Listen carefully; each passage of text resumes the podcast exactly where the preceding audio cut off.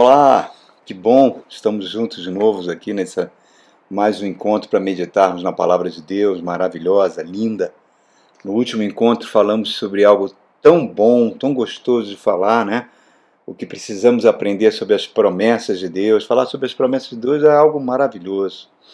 Mas hoje eu queria falar de um assunto também muito importante também, e que a Bíblia menciona em quase todos os seus livros, a questão por que, que nós enfrentamos sofrimentos. Nesses tempos que estamos vivendo, de pandemia, de tudo isso que tem trazido tanto sofrimento em tantas famílias, é extremamente oportuno que a gente medite no que a palavra de Deus vai falar conosco. Então eu vou ler alguns textos do Novo Testamento, eu convido você a abrir no Evangelho de São Mateus, no capítulo 16, palavra do nosso Senhor Jesus, que fala assim num único verso, verso 24, ele fala assim: Então Jesus disse aos seus discípulos: Se alguém quer vir após mim, negue-se a si mesmo, tome a sua cruz e siga-me. Palavra forte, né? Agora, olha que o mesmo Jesus, nosso Senhor, Salvador, fala no Evangelho de João, capítulo 15. Jesus fala assim para os seus discípulos, para toda a igreja, durante todos esses séculos, né? Ele fala assim: Eu sou a videira verdadeira e meu pai é o agricultor. Capítulo 15 de João, Evangelho de João, verso 2: Todo ramo que estando em mim não dá fruto, ele corta, e todo aquele que dá fruto, ele poda, para que dê mais fruto ainda. Agora vamos ver a, o que o apóstolo Paulo fala para seu discípulo Timóteo na segunda carta de Timóteo, a última carta dele, né? Acho que um ano depois ele veio a falecer, veio a ser assassinado nas mãos do imperador Nero, né? Então ele escreve essa carta, que é um testamento para o seu filho na fé, Timóteo. Olha que diz aí no capítulo 2, no verso 3. Vamos ver. Fala assim: Paulo falando para Timóteo: suporte comigo os sofrimentos como um bom soldado de Cristo. E a última passagem está no livro de Hebreus, a carta aos Hebreus. Ninguém sabe quem é o seu autor, alguns suspeitam que seja o apóstolo Paulo, mas enfim. Hebreus, capítulo 12, versos do 7 a 10. Vamos ver. Lembre-se dos seus, perdão, 12, 7 a 10 Suportem as dificuldades como disciplina. Deus os trata como filhos. Pois qual filho que não é disciplinado por seu pai? Se vocês são disciplinados e a disciplina é para todos os filhos, então vocês não são filhos, mas são bastardos. Além disso, tínhamos pais humanos que nos disciplinavam e nós os respeitávamos. Quanto mais devemos submeter-nos ao Pai dos Espíritos, para assim vivermos. Nossos pais nos disciplinavam por curto período, segundo lhes parecia melhor, mas Deus nos disciplina para o nosso bem, para que participemos da sua santidade. Quatro passagens. Qual o denominador comum que a gente vê nessas quatro passagens? A Bíblia falando sobre a questão do sofrimento. Irmãos, seria uma pretensão da minha parte falar sobre sofrimento, né? Porque durante 30, 35 minutos aqui nesse vídeo. Porque é uma questão muito profunda, é uma questão que as filosofias, religiões humanas, desde que existe a humanidade, tentam explicar a causa e por que o ser humano sofre. Mas eu queria trazer alguns pontos, irmãos, não para, digamos assim, esgotar esse assunto, é impossível fazê-lo em 35 minutos. Mas para que você medite junto comigo nesses pontos que as Escrituras Sagradas está trazendo aqui para nós. Nós falamos no último encontro sobre as promessas de Deus. Eu convido que você assista os nossos, assista os nossos vídeos, né? que vai ser benção para a sua vida. Nós falamos que a Bíblia é uma carta de amor para nós. Nós abordamos as promessas de Deus. E agora nós estamos abordando também um outro tema importantíssimo, a questão do sofrimento. O sofrimento é o maior desafio à nossa fé. Por quê? Porque quando a gente passa por momentos difíceis de sofrimento, a nossa fé é abalada, porque lá no fundo do coração a gente começa a perguntar para Deus: por que, que eu estou passando por isso? Por que, que o Senhor permitiu que eu passasse por isso? Alguns verbalizam, outros só pensam. E me veio à memória o, o salmista Asaf, que era um levita, que era um homem de Deus, que cuidava das coisas do Senhor, no templo do Senhor. Os rabinos dizem que quando ele escreve o Salmo 73, ele estava passando por muitas dificuldades, inclusive dificuldades financeiras, dificuldades de saúde, o seu filho estava muito doente. Ele não fala isso na Bíblia, mas os rabinos, interpretando, chegaram a essa conclusão. Pois bem, Asaf, passando por todas essas dificuldades e olhando a vida daquelas pessoas que ele considerava ímpias, que não estavam nem aí para Deus, que não se importavam com Deus, e via que essas pessoas só prosperavam, que ninguém da família deles ficava doente, e ele começa a ter uma crise de fé. Começa a ver por que, que ele guardou seu coração em obedecer os mandamentos de Deus. E até o momento que ele entra dentro do templo, Deus traz a revelação de qual vai ser o fim daquelas pessoas que não buscam a Deus. E aí ele viu que ele estava agindo como uma pessoa ignorante, como uma pessoa estúpida em colocar esses questionamentos. Lembra a mulher de Jó, né? Jó perdeu tudo, perdeu os seus bens, perdeu seus filhos, é acometido de uma doença horrorosa. A mulher de Jó chega para Jó e fala: amaldiçoa o teu Deus e morre. E Jó chama ela de louca, louca, você não sabe, tudo que nós recebemos foi Deus com sua infinita misericórdia que nos deu. Se Deus deu e Deus levou, louvado seja o Senhor. É, são os desafios da fé, irmãos. Momentos difíceis que a gente passa.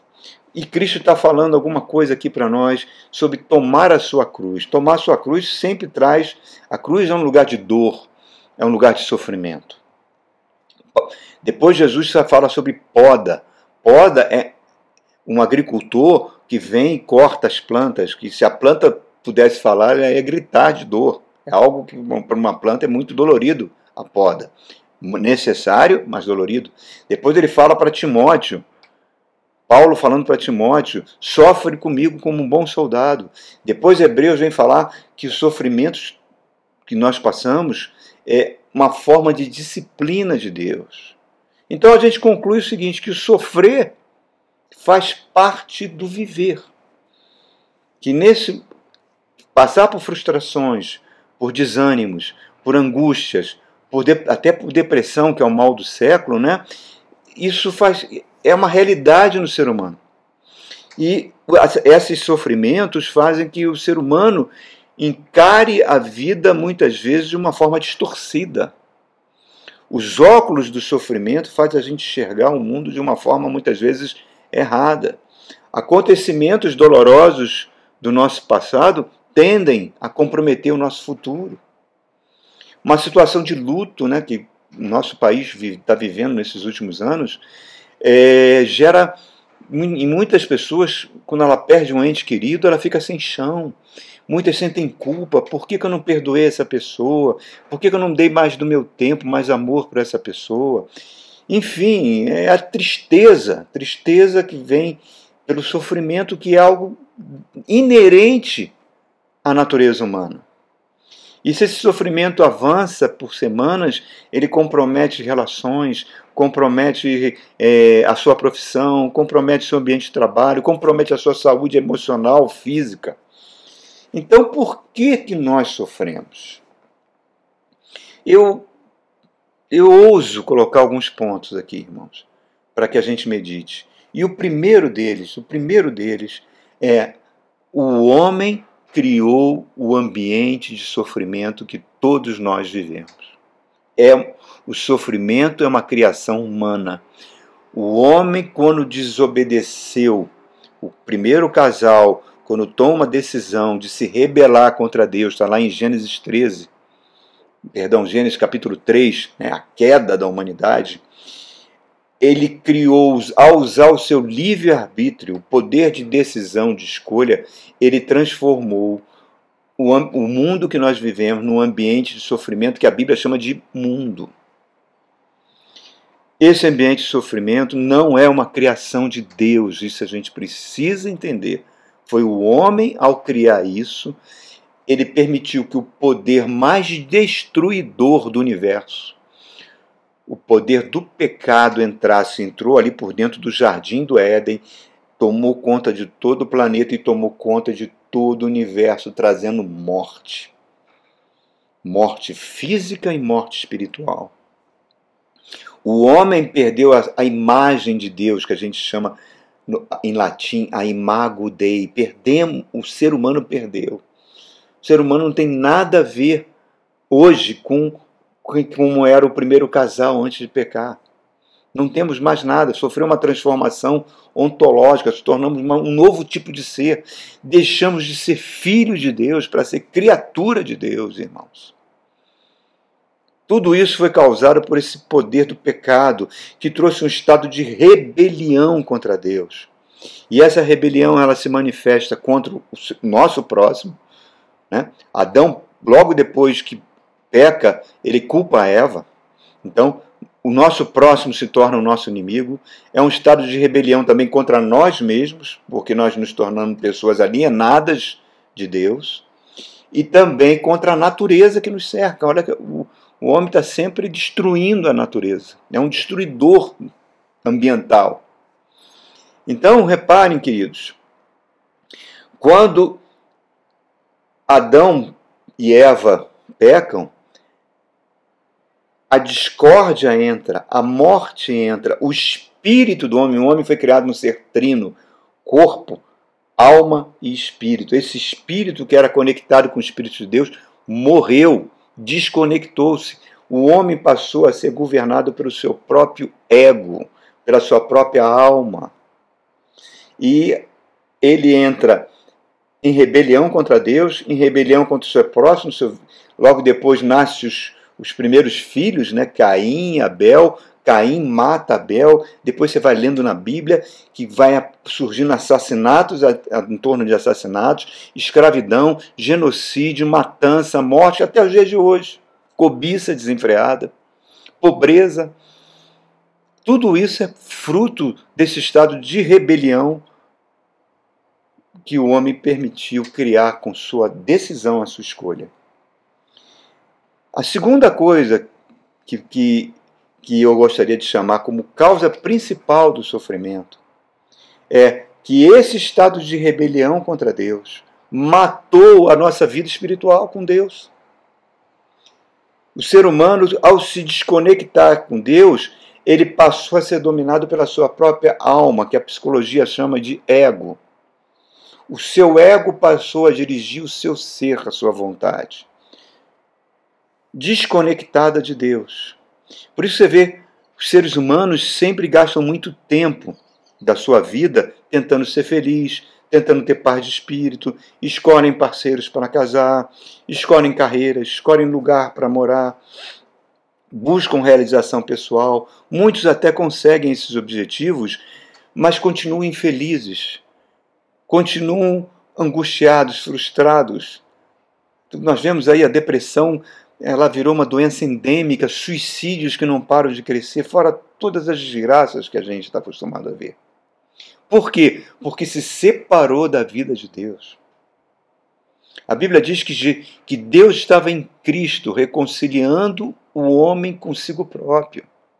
Cristo veio para reconciliar o homem, para pegar a mão do homem, pegar a mão de Deus, unir para que o homem voltasse a receber a vida de Deus. Mas quando ele se separa de Deus, o seu ego passa a governar tudo. Ele consegue mandar um, um robô para Marte, consegue inventar uma vacina, mas ao mesmo tempo cria bombas de destruição em massa, escraviza, concentra renda e, e tantos outros tipos de perversões que nem vale a pena mencionar aqui.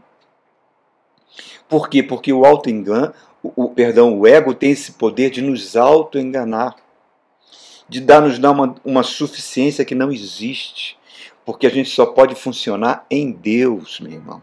Ele nos cega para a realidade espiritual e ele nos traz conflitos que vão trazer dores e soma, em soma de dores, irmãos.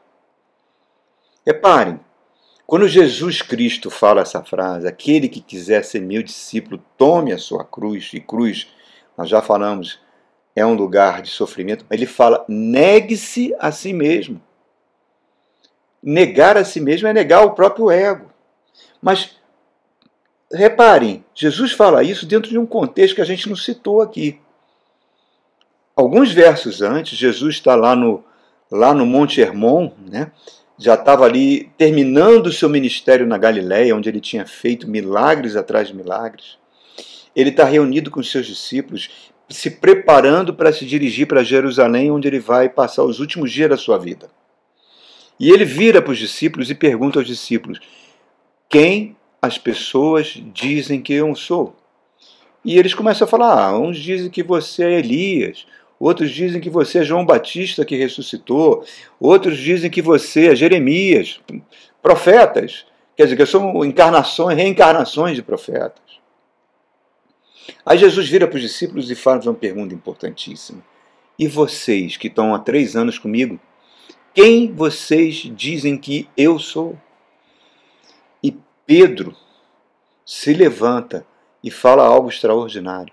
Fala: Tu é o Filho do Deus Altíssimo. É como se ele estivesse dizendo: Tu és Jeová, Tu é aquele que abriu o mar vermelho, Tu é aquele que fez todo o universo, Tu é o Alfa, Tu é o Ômega, Tu é aquele que reina sobre todo o universo. Ele olhando aquele homem talvez com vestes simples, aquele homem que foi um carpinteiro com 33 anos de idade, ele tem essa revelação, é o próprio Deus que está aqui presente em nós. E Jesus fica tão assim espantado com as, com as palavras de Pedro que ele vira para Pedro e fala assim: Pedro, não foi nenhum ser humano que falou isso para você. Isso você está falando, você só pode falar isso porque o meu Pai, o teu Deus, está colocando isso na sua mente, no seu coração, te revelando essa verdade. Se coloca no lugar de Pedro, irmãos. Ah, como é que ficou o ego de Pedro depois disso? Ele deve, os olhinhos dele brilharam, ele deve ter falado: Nossa, eu estou recebendo a revelação, a maior das revelações aqui pelas atitudes que ele vai tomar depois, ele deveria estar se sentindo, eu sou mais importante que todos esses discípulos que estão aqui. Eu sou o cara. E logo em seguida, Jesus começa a falar que ele precisa ir para Jerusalém, onde ele vai ser entregue aos gentios, vai ser morto, torturado e crucificado e vai ressuscitar no terceiro dia. Pedro, o cara, cheio de si, aquele homem que recebeu a revelação, pega Jesus pela mão, leva ele num canto, olha nos olhos dele e começa a ter a ousadia de repreender Jesus. Que é isso, Jesus? Que negócio é esse? Você está falando sobre sofrimento? Para com isso.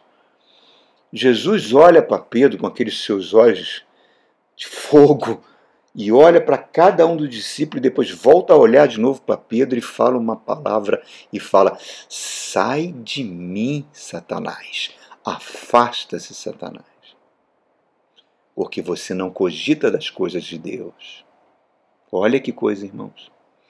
O ego inflado pelas que Pedro estava cegou ele completamente e ele não percebeu que o diabo entrou entrou na sua mente e usou a sua mente a sua boca para falar aquelas palavras. Ao mesmo tempo que ele acabou de receber uma revelação fantástica, ele está vendo a sua natureza ser controlada por Satanás. Olha que coisa terrível, irmãos.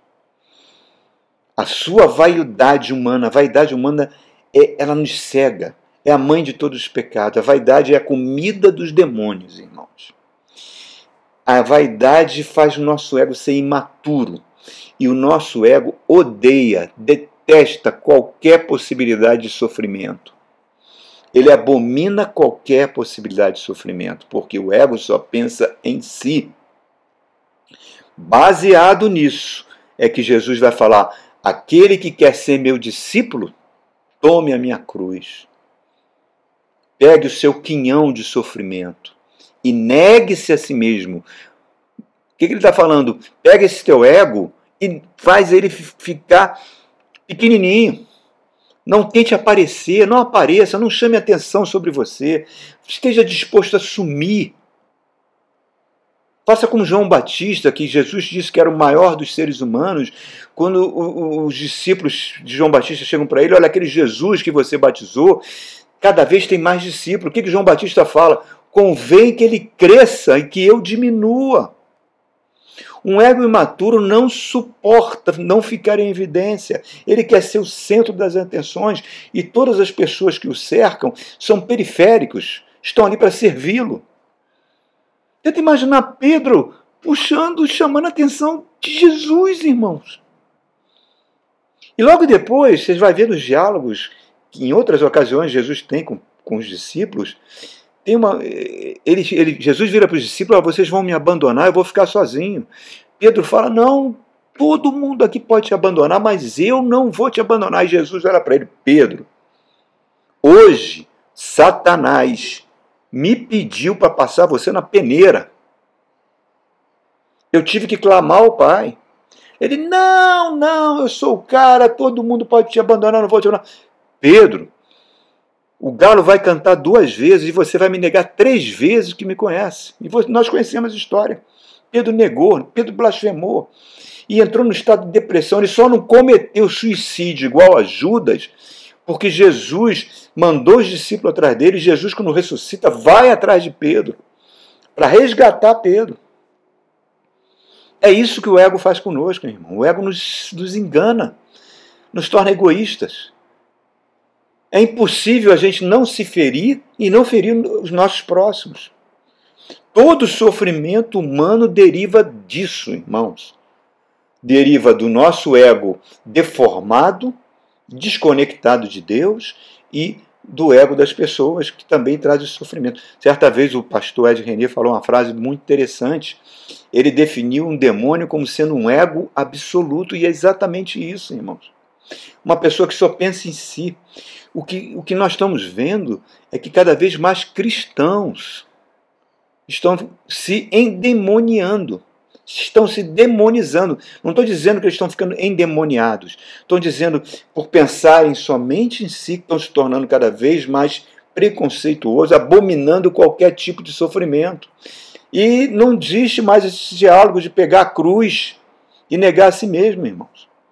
Pelo contrário, nós estamos vivendo tempos de teologia fakes, teologias falsas. Pessoas que buscam o poder de Deus, que falam em milhões de línguas, é, caem no chão pelo poder, que tem revelação, segundo ela, tem, sobe um monte, passa a madrugada orando, jejuns, que recebe é, intuições, tudo isso, muito bom. Não estou dizendo que não seja. Toda a ação do Espírito Santo sobre o ser humano é maravilhosa. Mas eu pergunto: aquele pessoa que diz que está cheia do Espírito Santo, quando cai no chão, quando se levanta, se tornou um marido melhor? Se tornou uma esposa melhor? Um pai melhor? Teve o seu caráter transformado? Se não teve, não adiantou nada, irmãos. O ego continua dominando. E por isso que a gente vê tanta teologia falsa. Porque toda teologia, irmãos, toda palavra de Deus que não nos transformar, não vir transformar esse, essa natureza caída que nós temos, para aproximar cada vez mais da imagem e semelhança de Jesus Cristo, que nos faça parecer cada vez mais com Jesus. E Jesus fala: Aprendei de mim, que sou manso e humilde de coração. Se nenhuma palavra tocar nisso, isso não produziu isso, não é a palavra de Deus, irmãos. E aí, o terceiro ponto que eu quero chamar a atenção é que Deus quer nos curar desse poder destruidor do pecado que pegou o nosso ego, que tende a nos demonizar. E como é que Deus trabalha com isso e tenta mudar isso? Jesus está falando: o meu pai poda, o meu pai disciplina. Poda de planta, um agricultor vem com a tesourona lá e corta o ramo, se a planta falasse, ela ia gritar de dor. É algo dolorido para a planta. Jesus fala que eu sou a videira e vocês são os ramos. Então, o meu pai, se você não der fruto, ele vai ser cortado, mas se você dá fruto, lá vem poda. Lá vem luta, lá vem sofrimento. Deus não é o autor do mal. Deus não manda mal para cima de ninguém, irmãos. Deus não manda câncer, Deus não manda fome, desemprego, Deus não faz nada disso. O ambiente que nós estamos vivendo, que foi criado pelo homem, é que faz isso. O que Deus faz é permitir que a gente passe por isso. Que a gente passe por esse sofrimento. Para quê? Para que a gente comece a derrubar esses ídolos que nós levantamos no nosso coração. Essa idolatria de dar valor para as coisas que nos prende nesse mundo e que mata o desejo que nós deveríamos ter pela eternidade. Esse desejo que prosperar, ser abençoado nesse mundo, estou dizendo que é errado. Mas se ele não for acompanhado de um, daquela necessidade de saber que nós estamos aqui de passagem, que isso não é a nossa pátria, que nós, precisamos, nós vamos estar com Deus, se isso não provocar alegria, se não provocar esse desejo, o nosso ego pode trazer coisas tão graves que pode trazer morte eterna, uma eterna separação de Deus. Lá no livro de Hebreus, os hebreus eram aqueles judeus que tinham se convertido ao cristianismo ali por volta do ano 50 e estavam sofrendo muitas perseguições, e nessas perseguições eles começavam a duvidar da fé deles. Né? O autor Hebreus então escreve essa carta para mostrar que Cristo é superior a Moisés, que, que eles tinham que suportar a dor e sofrimento como se fosse disciplina de Deus, para que o sacrifício de Jesus não se tornasse inútil porque se não fizesse isso, é como se fosse um cão voltado, voltar ao próprio vômito. Olha que comparação terrível, irmãos. O pecado atuando no nosso ego leva à destruição eterna. Porque nos separa de Deus e em Deus nós nos movemos e nós existimos. Cristo é a videira. Ele fala: sem mim nada podereis fazer. Então o Pai vem para podar muitas vezes para que a gente passe por situações que nos torne mais dependentes dele. Disciplina para que a gente não seja filho, não seja bastardo.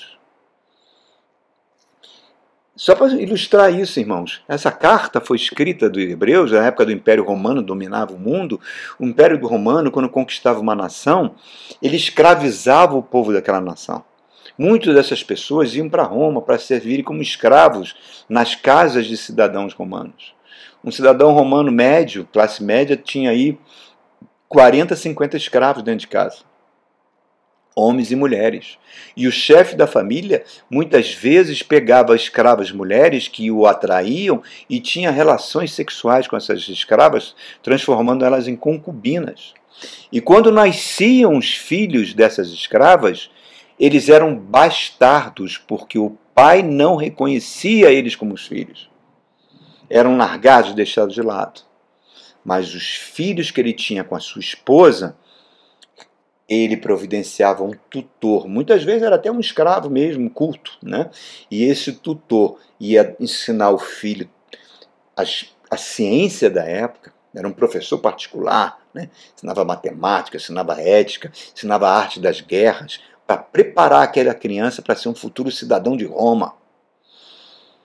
E, e tinha o direito de disciplinar aquela criança, até fisicamente, o pai dava esse direito, para que, que ele corrigia o filho, para que aquele filho não se desviasse. É isso que o autor de Hebreus está falando. Nós somos filhos, agora nós não somos mais bastardos. E o nosso pai vem para nos disciplinar, para nos tornar as pessoas mais humildes, mais dependentes dele. Porque eh, nós lemos aqui em Hebreus que sem santidade, participante da sua santidade, porque sem santidade ninguém vai ver Deus, irmãos. Por isso que ele quer usar o seu povo como uma igreja, uma igreja pura, uma igreja que ama a palavra de Deus, que quer ser discípula de Jesus, que carrega a cruz com Jesus, para que essas pessoas, você e eu, possamos ser usadas para curar vidas que estão sendo destruídas pelo poder do pecado e resgatar essas vidas que estão nesse mundo que está um grande incêndio. É resgatar pessoas desse grande incêndio que esse mundo está com os dias contados. O ego, quando ele começa a dominar a nossa natureza, ele nos torna pessoas hipócritas, falsos religiosos, cheios de preconceitos.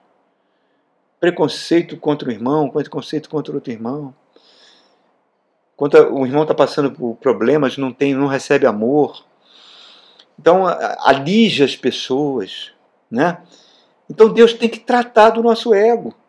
E ele trata com nos disciplinando. Toda disciplina é dolorosa. Toda poda também, mas tem que produzir frutos de justiça.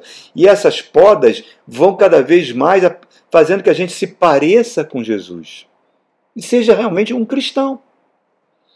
Pedro usa expressões fortes na sua carta. Não estranhe a fornalha ardente, o fogo que se levanta, que vai depurar o ouro da escória, para mostrar que as tribulações têm esse poder de nos disciplinar.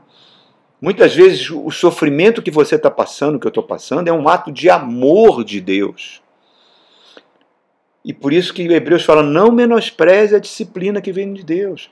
É a hora de você analisar por que, que eu estou passando por isso, por que, que esse sofrimento está acontecendo, que atitudes mentais eu estou tendo que me levaram a isso, que atitudes que eu tomei no passado que estão fazendo eu, eu, passar por isso, o que, que eu estou fazendo de errado. É o Salmo 139, o salmista fala: Senhor, sonda-me, vê qual caminho mal que eu tenho. Porque, irmãos, Satanás ataca com a mentira, com a fake news, com a teologia mentirosa aquela teologia que lota igrejas, lota, lota, lota de pessoas. Venha para Jesus e pare de sofrer. Venha para Jesus e seja rico, seja próspero. Ou então teologia, eu determino que eu vou ficar bom, eu determino que eu vou fazer isso. Que a gente não determina nada, irmãos. É as misericórdias de Deus que, nos, que, que impede que a gente seja consumidos. Então a gente vê esses testemunhos que não mostram muitas vezes testemunhos pagos, falsos, teologias diabólicas, porque elas não transformam o ego da pessoa, irmãos. Eles só inflam o ego. Que nem os, os Instagrams da vida, os Faces, Facebook, onde as pessoas postam tanta coisa, estou fazendo isso, estou fazendo aquilo, estou fazendo. Em vez de ser humilde, de ser quieta, de ser anônima. Irmãos, eu vou te falar uma coisa séria. O fato de você ter uma segurança financeira, o fato de você ter uma saúde física, ter beleza, tudo correndo bem na sua vida, isso tudo é muito bom. Mas isso não são indicadores que você está sendo abençoado por Deus. Não são. Porque o propósito da nossa vida não é isso. O propósito da nossa vida é a nossa santificação, sem a qual não veremos Deus. Jesus falou: os limpos de coração os limpos de coração verão a Deus. Deus quer tratar de nós. E muitas vezes nós vamos ter que lidar com sofrimento. É só você ler o livro de Salmos. Os salmistas ali abrem o coração, quanta angústia, quanto sofrimento, gritos pedindo de socorro. Oração, a oração é a maior psicoterapia que a gente pode fazer. Jesus falou: entre no seu quarto, feche a porta, adore o Senhor, porque tudo tem que começar em Deus, irmãos. Por melhor que seja o psiquiatra, o psicanalista, e a psicanálise tem a sua importância, tem o seu valor, não estou aqui negando, mas ela trata a gente no nível do ego, no nível da alma. Mas Deus conhece a nossa natureza, Deus nos trata no nível do espírito, que é o nosso verdadeiro eu.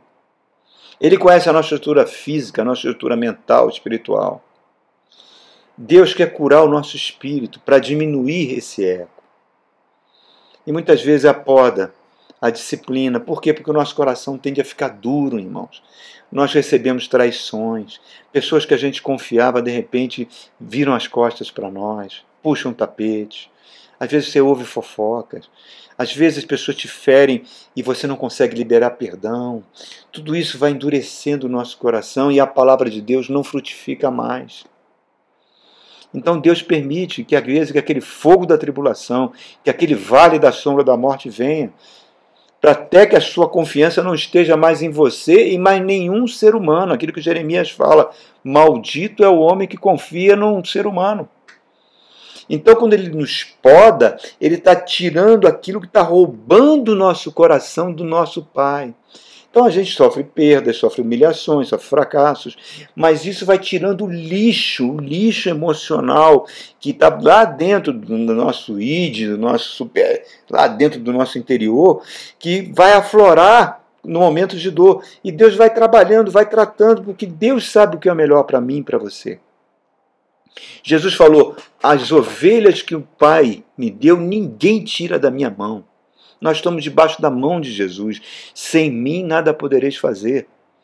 E Ele sabe que nós precisamos ser curados em várias áreas. Em várias áreas da nossa vida. Então, se a gente passar por angústia, por tribulação, é, por situações difíceis, irmãos, não, não se ache uma pessoa derrotada por causa disso. Não, não, não. Não mesmo. Deus. Ah, pastor, estou indo para o deserto. É lá no deserto que Deus vai, vai te curar, vai mostrar como teu ego é limitado, como ele te engana. Ele quer que você dependa dele, ali ele vai te curar, para que você seja abençoado por Deus e tenha a capacidade de abençoar outras pessoas. O bom soldado, né, que suporta os sofrimentos, que suporta traumas, suporta enfermidades, dores de alma e cresce, cresce com essas coisas. Não se sinta menor, irmãos, mais fracos por passar por essas situações, por momentos de desânimo, de depressão. Não, não, não, não, não. Porque todas as coisas cooperam para o bem daqueles que amam a Deus. Deus é teu escudo. E Deus não vai permitir que você passe por nenhum tipo de sofrimento maior do que aquele que você tenha condições de suportar. E eu encerro essa mensagem para você, irmãos lá no final do livro de Hebreus, se você continuar lendo nesse capítulo, o autor hebreu está falando: não permita que dores, sofrimento, que a disciplina que você está recebendo traga amargura ao seu coração, raiz de amargura, para que você não contamine os outros. Tá, um, milhões, milhões de cristãos estão contaminados pelo sofrimento que desenvolveram raízes de amargura e um vai contaminando o outro, um vai falando mal da igreja, do pastor, de todas as coisas do reino de Deus para o outro. Por isso você vê esses milhões de ex-evangélicos, daqueles que estão sem igreja, daqueles que não têm compromisso com a igreja, não têm compromisso com o reino de Deus. Irmãos, medite no que eu falei sofrimento não é para teu mal. Deus está no controle da tua vida e tudo vai cooperar para o teu bem. Tenha certeza disso. Amém? Deus te abençoe.